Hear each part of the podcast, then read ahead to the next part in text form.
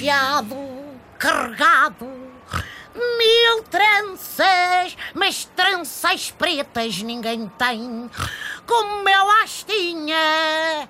Ó fadista! Ó fadista! Pessoal, desculpa, estava aqui a rever o vídeo em que a Dona Assunção Cristas cantou fado e confesso que estou impressionado com os dotes vocais da. Não, não, não, nem tanto. Estou mais impressionado com o que ela tem de fazer para evitar que o Gonçalo da Câmara Pereira diga mais coisas marialbas sobre as mulheres. Bom.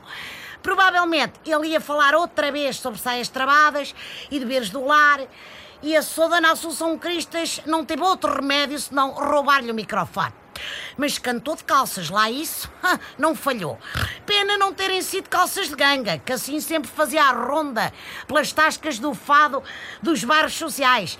Mas isto de se pôr a cantar uh, é um bom pronúncio para Assunção Cristas. Passos Coelho também cantou a ópera e acabou no governo, não é?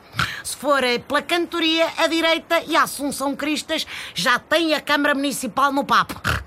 Da Teresa Leal Coelho é que não sabemos nada. Provavelmente faltou às aulas de canto. Passos Coelho não tem cantado ultimamente, mas tem protestado bastante, sobretudo contra as nomeações na TAP. Epá, não se conforma com a escolha de Lacerda Machado por ser amigo do governo. E eu compreendo. Para Passos Coelho, aos compinchas não se dão empregos na administração. Aos compinchas vende-se a transportadora a preço de saldo para se tapar buracos orçamentais. Que assim é que é. Mas não foi só ele que ficou reliado. A Catarina Martins também não gostou e eu volto a compreender. Se a TAP tem um amigo do PS, também tem de ter uma amiga do Bloco e do PCP, que é assim que funcionam as geringonças. Na alegria e na tristeza, na saúde e na doença e, sobretudo, nas nomeações jeitosas para a administração.